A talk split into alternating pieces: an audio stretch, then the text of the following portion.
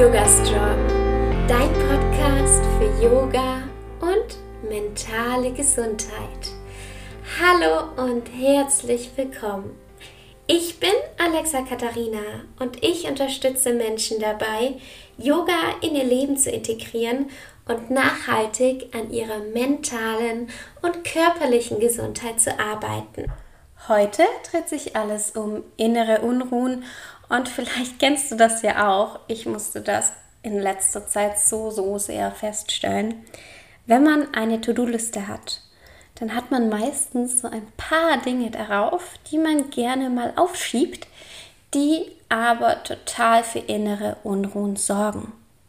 Heute habe ich dir drei Tipps mitgebracht, die mir persönlich sehr helfen, diese inneren Unruhen abzuschalten. Gerade diese inneren Unruhen, die mir so Stress machen, weil ich eine To-Do-Liste habe, die manchmal ein bisschen zu lang ist oder weil Dinge darauf sind, die mich so ab und zu einfach belasten und die ich gerne mal vor mir herschiebe. Vielleicht kennst du das ja auch und genau das macht nämlich unglücklich. Aber ich glaube, ich fange einfach mal mit dem Tipp Nummer 1 an. Schreib es dir auf. Bei mir war das früher so extrem. Ich lag abends im Bett und dann kam, ah, das muss noch gemacht werden und das und oh Gott, das noch. Und ich habe immer was zum Schreiben neben meinem Bett. Entweder wirklich ähm, etwas, ein Stift und ein Papier oder einfach mein Handy oder manchmal machen wir es auch digital. Da gebe ich das einfach in meinen Google ein und sage ihm, dass er mich am nächsten Morgen daran erinnern soll. Und das hilft mir sehr, abends wirklich abzuschalten. Denn früher ist das immer so vorgekommen, dass ich im Bett lag und dachte, boah, das darf ich morgen nicht vergessen. Ich muss unbedingt daran denken. Das ist etwas, das ich auf keinen Fall vergessen darf und sonst passiert das und dann waren meine Gedanken überall, aber nur nicht in meiner Ruhe, die ich da so gebraucht habe. Im schlimmsten Fall habe ich sogar noch von dem To-Do geträumt. Vielleicht ist es dir auch schon mal passiert. Ähm, das sind sehr, ähm, das sind keine entspannenden Träume, sagen wir es mal so. Und deswegen ist es ganz, ganz wichtig, dass du dir das wirklich aufschreibst, dass es raus ist auf dem Kopf und morgens dann einfach auf deinen Zettel schaust und guckst, okay, das und das ist zu tun und das mache ich dann auch. Mm, was mir immer auch hilft, also gehen wir gleich mal rüber zu Tipp Nummer zwei, ist, dass ich es priorisiere. Und zwar, was wichtig ist, also was wirklich gemacht werden muss als erstes und dann weiter nach unten. Ich achte übrigens immer darauf, dass ich keine ewige To-Do-Liste habe. Das bedeutet, ähm, ist natürlich von Mensch zu Mensch unterschiedlich. Ich mache jetzt momentan jeden Tag ein To-Do, das so mein, mein Aufschiebe-To-Do war oder immer noch ist. Nicht mehr lange. Und ich hatte in den letzten Monaten ganz, ganz viel zu tun. Da war so viel.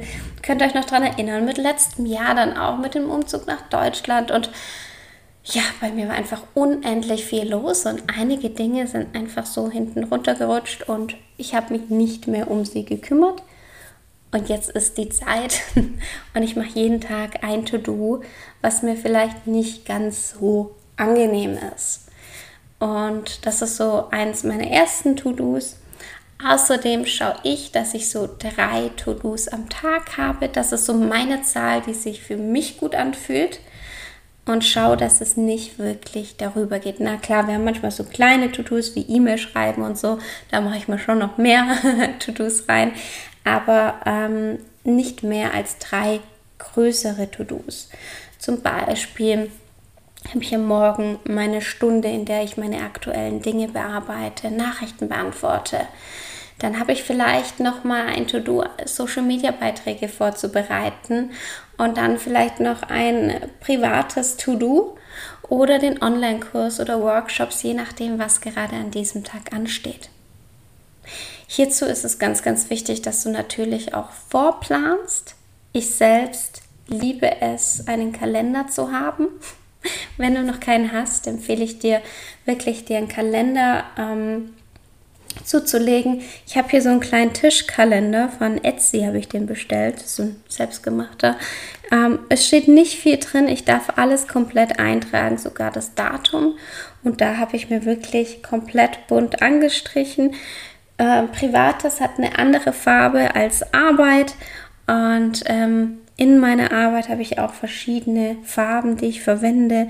Zum Beispiel ähm, Teamgespräche, Teamcalls haben ein anderes, eine andere Farbe als jetzt zum Beispiel einen Workshop.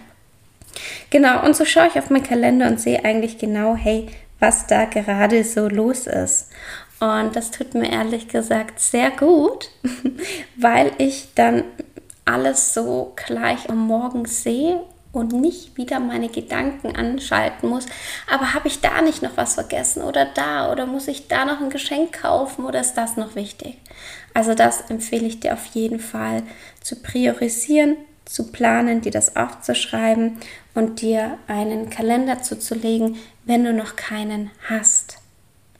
Und ich finde es so spannend, das sind so kleine Hacks für den Alltag, aber trotzdem wirkt sich das so extrem auf meine mentale Gesundheit aus, dass ich ohne diese Tools wirklich unruhig werde und viel, viel schneller in den Stressmodus komme.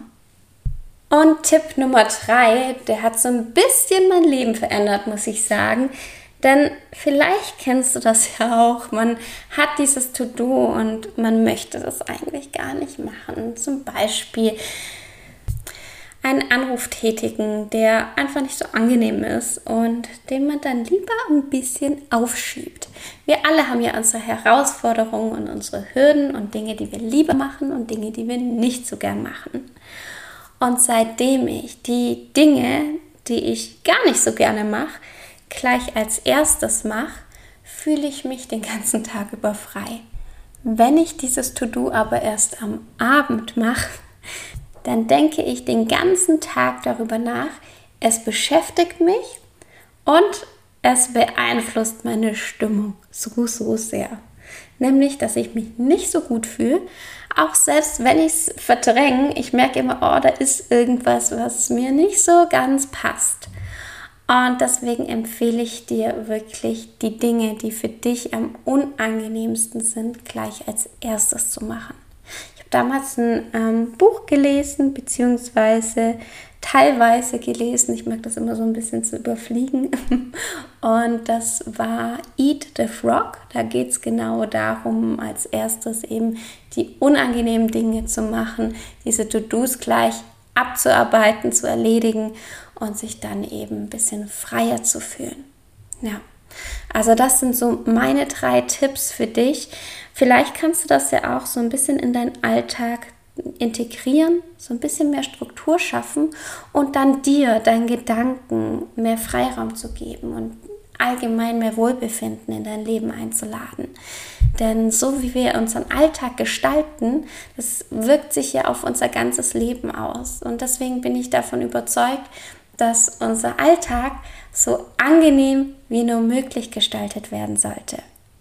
Ja, wenn du noch Tipps hast, die dir im Alltag helfen, wenn du To-Dos hast, die du nicht so gerne machst oder deine To-Do-Liste viel, viel zu lang ist, dann poste sie doch bitte, bitte in die Facebook-Gruppe und teile sie mit anderen. Denn ich bin mir ganz, ganz sicher, wir können nur gemeinsam wachsen, wenn wir uns gegenseitig weiterhelfen und uns gegenseitig unsere Erfahrungen teilen.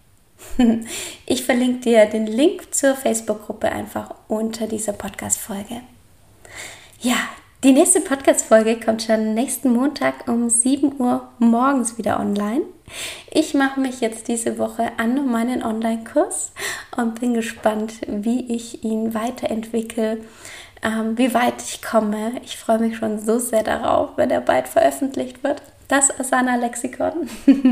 Ich halte dich hier auf jeden Fall auf dem Laufenden und wünsche dir eine wunderschöne Woche. Bleib gesund. Bis bald und Namaste.